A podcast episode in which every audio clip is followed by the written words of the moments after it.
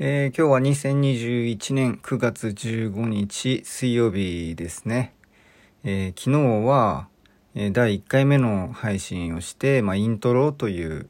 えタイトルをつけて、まあ、どんな配信をしていくのか今後みたいな話をさせてもらいました。えそこで、天国タイムラインっていうね、ものについてちょっとお話をしたんですけど、えー、私はその天国タイムラインっていうところで今生きていて、とても幸せでね、えー、自由な生活を楽しんでるわけでおりますけれども、ま、そんな中で、まあ、天国タイムラインをこう継続してね、続けるにはなんかいろいろあるんですよね。そのツールというか、まあなんというか、まあ捉え方ですよね、物事の。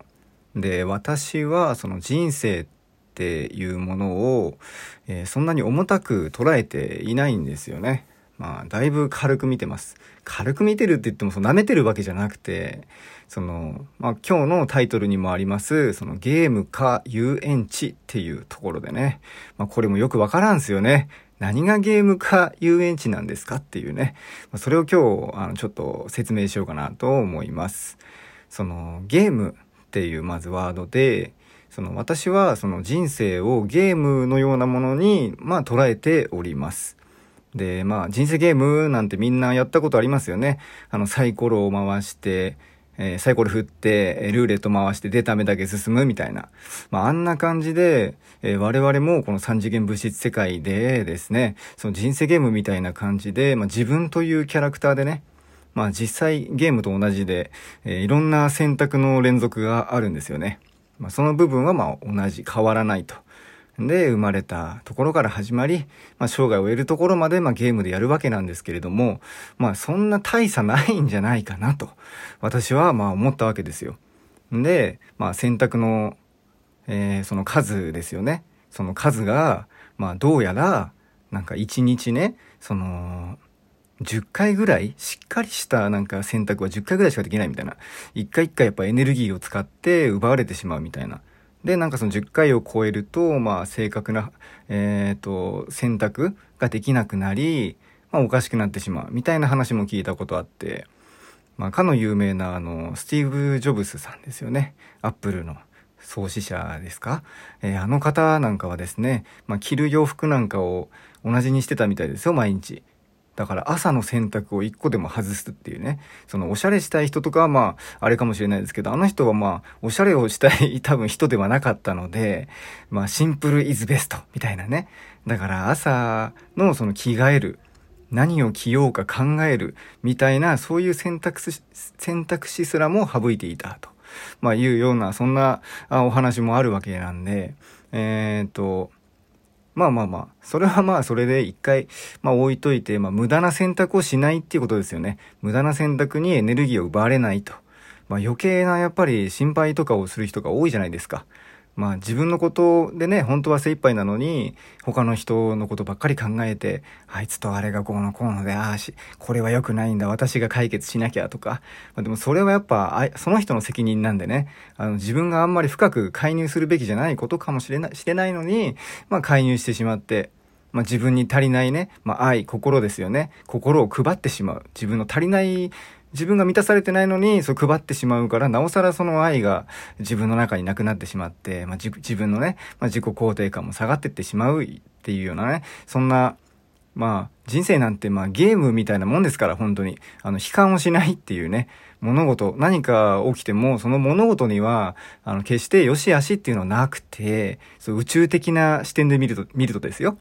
うん。もういきなり急に宇宙とか言われてもあれかもしれないですけど、宇宙的な視点で見ると、そのいい悪いって世の中にはもう実はなくて、上で下だとか、誰が上で下だとか、まあ正義と悪もそうですよね。状況によって変わってくるんで、もう正義も悪も。だから、基本的に起きた物事っていうのは、まあ、ネガティブにも捉えられれば、ポジティブにも捉え捉えられると。っていうことは、まあ、どう捉えるかが大事ってことですよね、大切。で、そのサイコロっていうのを普段、まあいろいろ転がしていくわけですけど、まあそれで、えっ、ー、と、どんどんどんどんね、自分のマップを広げていくわけですよ。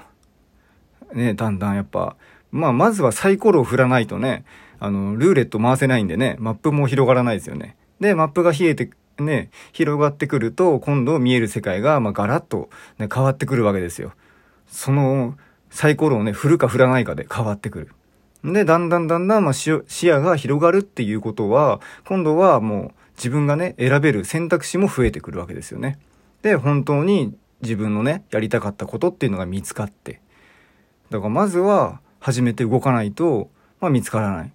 まあ、あとはその、スピード感ですよね。やるって言った時にやる。サイコロを振って、ルーレット回してんだ俺はっていう何か見つけたらまずやってみて、それでより早く見つかりやすくなるためにはやっぱりサイコロの数ですよね。で、その分、まあ、壁にもぶつかりますよ。まあ、誰でもそれはね、何かを始めるときは壁にぶつかりますよね。でもやっぱりそれをコツコツコツコツやることによって、まあ、その、まあ、苦悩やね、葛藤が、まあ、いろいろありますよね。まあ、そういうものが、まあ、感情になって、現れて、その感情、イライラしたり怒ったり、楽しい、ね、嬉しいとか、まあ、いろんな感情が、まあ、あると思うんですけど、そういうのをポジティブにワクワク楽しむために、その遊園地っていうワードね、そのゲームか遊園地ってゲームのようなところで、なおかつその遊園地みたいなところでもあって、まあ、ね、まあ彼女、彼氏と喧嘩して、あの、今はもう、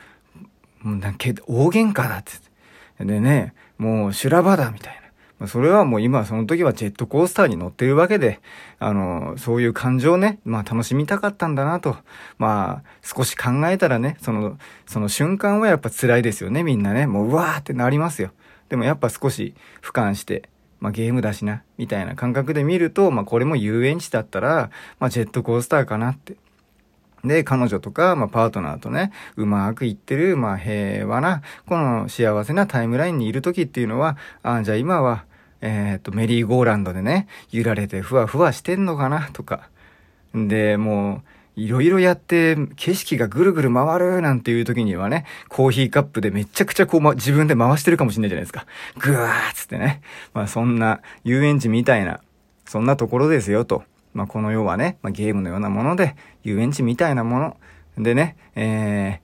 ー、なんつうんですかね。もうその感情すら、まあ、自分の中にはいろんな感情がありますよね。小人みたいな感じで。なんか物が、ね、なんか物事が起きた時にも、その時になんかそれに対してね、いろんな考えが浮かびますよね。ああじゃない、こうじゃないって。イライラする自分もいれば、冷静な自分もいてって。まあ、あとはその、弾頭の小人を選んで、まあ、成長させるかみたいな。まあそんなところですよね。はい。はい、まあ、取り留めない、もうない感じになっちゃいましたけど、なんか今日はそんな感じのことをふと思ったのでお話ししてみました。この世はゲームか遊園地みたいな感じでした。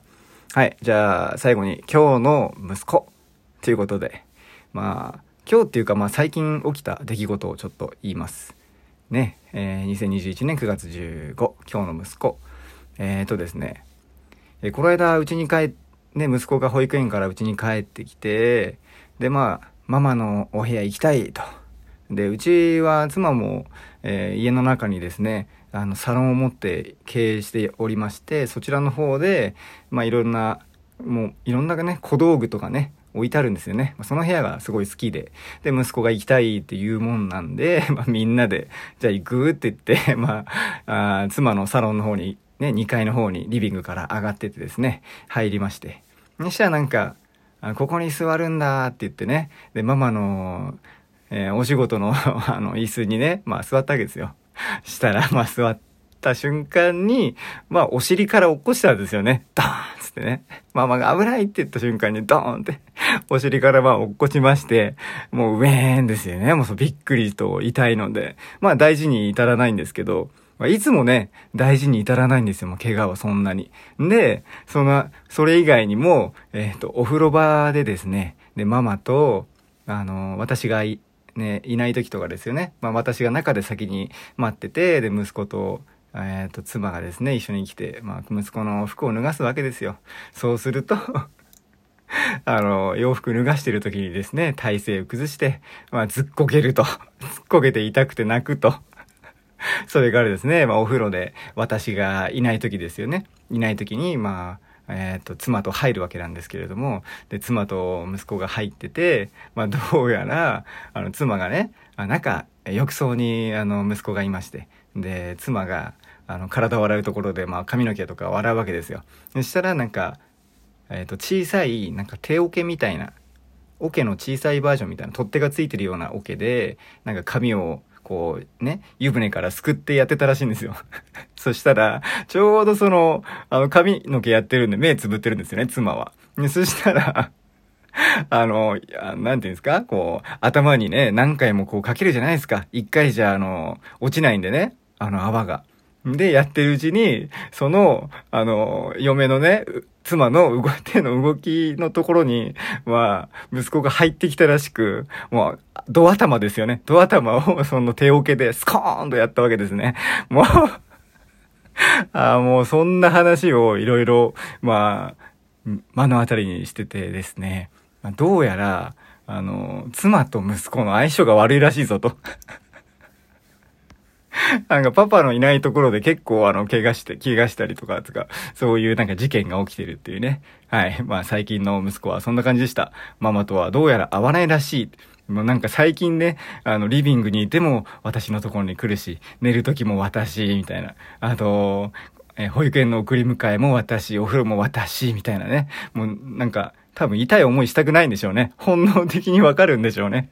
パパといたら怪我しないみたいな。痛い思いしないみたいな。まあそれは定かじゃどうかはね、わからないですけど、まあそんな感じで、えー、本日の息子のお話でした。えー、今日も、えー、ブログ、え聞いていただきありがとうございます。では、レコーディングエンジニアのチャンティでした。ありがとうございました。